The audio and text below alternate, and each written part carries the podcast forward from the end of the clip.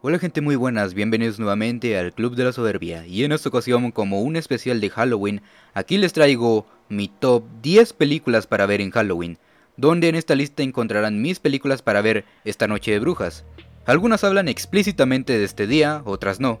Ojo, quiero recalcar que no es un top de películas de terror, ya que ese sería para otra ocasión en otro top sino que aquí posiciono las películas que perfectamente cualquiera de nosotros podríamos llegar a ver o incluso las llegamos a ver en estas fechas, ya sean por el miedo, el horror o lo tétrico o incluso para simbolizar lo divertido que son estas fechas. Así que sin más dilación comencemos con este top. Número 10. El Conjuro. Y sí, estoy hablando de la primera. El universo del Conjuro no hubiera llegado hasta la fecha de no ser por el primer éxito que tuvieron, donde nos plantean una buena historia de una familia en la casa de sus sueños que al final se convertiría en una pesadilla. Claro, actualmente las películas de este universo no son de lo mejor que han sacado. La monja, Annabelle o el Lasco de la Llorona, porque han carecido mucho de personalidad y de contar una buena historia. Claro que actualmente el hecho de contar actos causados por demonios o fantasmas es algo que ya llega a cansar a la fecha, pero definitivamente El Conjuro es una buena historia para una buena temporada de terror en estas fechas de Halloween. Número 9. Trick or Treat. Una película que nos demuestra una serie de historias que van relacionadas con la tradición de Halloween de una forma sangrienta y en unos casos perturbadora. Una de esas historias tenemos la presencia de Sam, un sujeto pequeño con apariencia de un niño, asesina a todo aquel que no cumpla con las tradiciones de Halloween. Es sorprendente que no mucha gente conozca esta cinta porque todas tienen cuatro narrativas cortas, pero muy buenas, te da de cierto modo un punto de vista el cómo las tradiciones de esta noche llegan a un punto enfermizo o sanguinario. Algo tan sencillo como la decoración con calabazas o algo más profundo como, no sé, la primera vez de una tipa en un grupo de amigas, solo que esa primera vez no es lo que ustedes se imaginan. En resumen, esta película te grita, cumple las tradiciones y no seas un ojete, porque hay mucha gente que disfruta esta fecha. Trick or Treat, una película que recomiendo ver para este 31 de octubre. Número 8. Ocus Pocus, o Abracadabra como le decimos aquí en los Méxicos.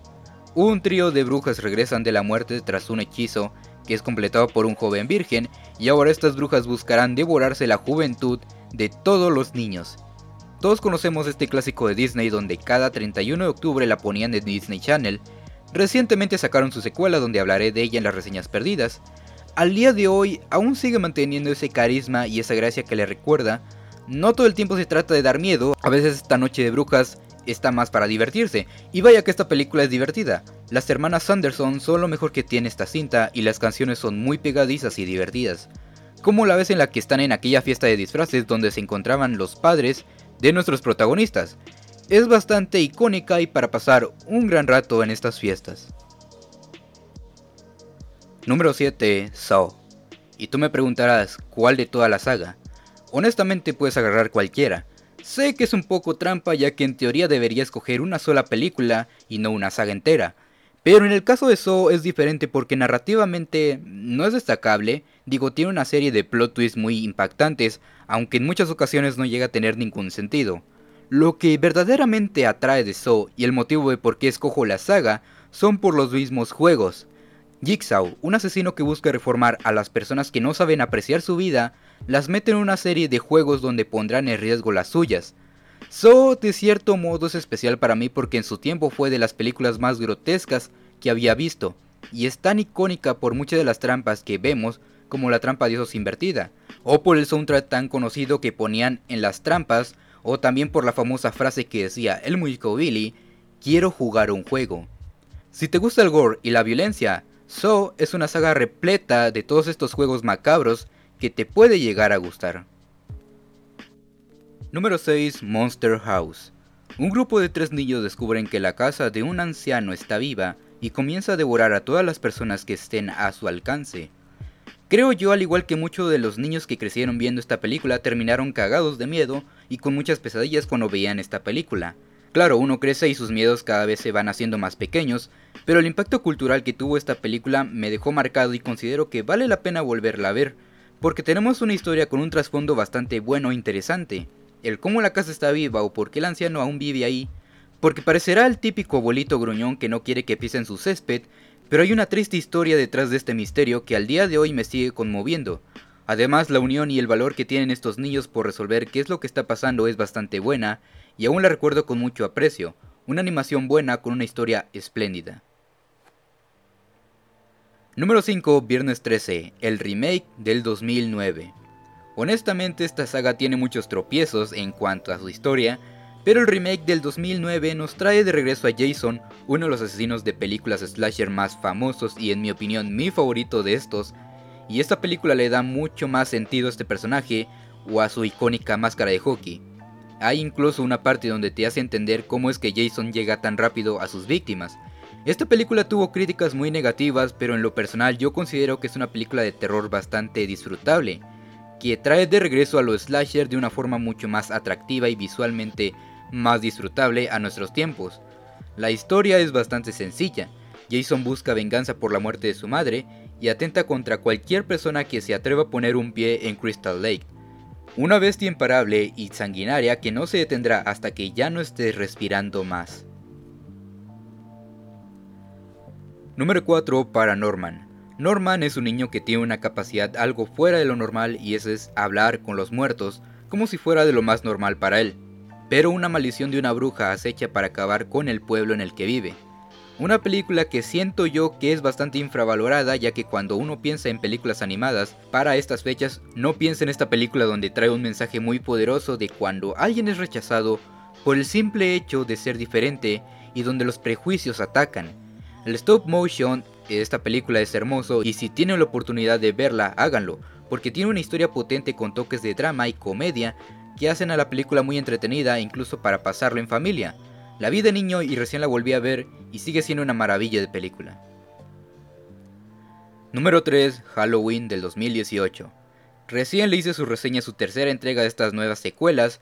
Digo, sé que tanto Halloween Kills o como Halloween Ends son películas bastante malas, pero la que comenzó esta trilogía vale completamente la pena. Funciona como una secuela de la película que salió en el 78 eliminando muchas de las problemáticas que hubo en las siguientes entregas a lo original. Puede que la del 78 sea una mejor historia ya que es mucho más icónica, pero mucho de lo que hay en esa película podemos verla en la más reciente, y trae de regreso esa sensación que te causaban las películas de slasher. Michael regresa de una forma más brutal e imponente, que hace que nunca desees encontrártelo ni de día. Además tenemos a la queridísima Jamie Lee Curtis de regreso en su papel de Laurie Strode. Digo, ¿qué más puedes pedir? Número 2. Donnie Darko. También conocida como la película que puso a Jake Gyllenhaal en el mapa. Esta historia nos cuenta la vida de Donnie, un joven con problemas de esquizofrenia que recibe un mensaje poderoso de la llegada del fin del mundo. Una película que mezcla muchos elementos de drama y ciencia ficción, que en un principio puede que no tenga nada que ver con el Halloween, pero recurre a muchos momentos donde la película te puede hacer sentir incómodo o perturbado, ya sea por la aparición de Frank o por las reacciones anormales que tiene Donnie ante muchas situaciones, entre ellas la misma presencia de Frank, la muerte o incluso en la misma situación del fin del mundo. Es una película que tiene unas buenas actuaciones, digo no por algo Jake Gyllenhaal es el actor que es ahora, de no ser por esta cinta que catapultó su carrera. Y la historia que parece algo disparatada tiene mucho sentido cuando se va acercando a su final. Hablando de esto, su final es tan impactante que cuando logras entender todo lo que conlleva esas últimas consecuencias te pone a reflexionar lo que verdaderamente significó. Donnie Darko es una hermosa película que no te puedes perder. Antes de pasar con el primer puesto quiero hacer unas cuantas menciones honoríficas. Una de ellas es Casper, una película de un fantasma bastante simpático que vive con sus tíos en una mansión.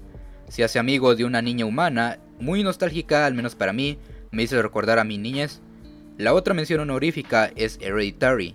Considero que incluso es mejor que El Conjuro, pero la puse aquí porque siento que El Conjuro tuvo un mayor impacto cultural en el cine del terror que esta película. Pero no la podía dejar atrás, así que esta está 100% recomendada por mí. Y por último, Hotel Transilvania. Una película animada que llegó a cambiar esa mala racha que tenía Adam Sandler, donde vemos a los monstruos clásicos del terror tomarse unas vacaciones en un hotel para monstruos, entretenida y divertida hasta que te ve sus secuelas. Y bueno, ahora sí, vamos con el primer puesto. Número 1, Coraline. Ok, creo que de todas las películas que dije, esta es la más tramposa que metí, ya que en primer lugar no es una película de terror y en segundo lugar no tiene nada que ver con el Halloween. De hecho, esta palabra no es mencionada en ninguna parte de la película. Pero si de algo estoy muy seguro es que esta película sí traumó a muchos de mi generación. Por muchos de los personajes que llegaban a tener un aspecto tan tétrico y perturbador, sin dejar de ser una película para niños, entre muchas comillas. El stop motion que tiene esta película es hermoso, ya mencioné dos películas animadas de stop motion en este top, y en esta cinta se esforzaron demasiado con esta técnica, sobre todo en el bosque de los cerezos, que están hechos con palomitas, donde el estudio le llevó como 800 horas pintarlas. Y claro, no podemos poner a Coraline en este puesto sin hablar de su historia, una niña que atraviesa una puerta a un mundo donde simplemente quiere divertirse y considera ese nuevo mundo un lugar perfecto, pero al final se dará cuenta que no es tan perfecto como ella lo esperaba. Una hermosa historia y una hermosa animación definitivamente se gana el primer puesto de esta lista. Y bueno gente, hasta aquí mi lista personal de películas para ver este Halloween.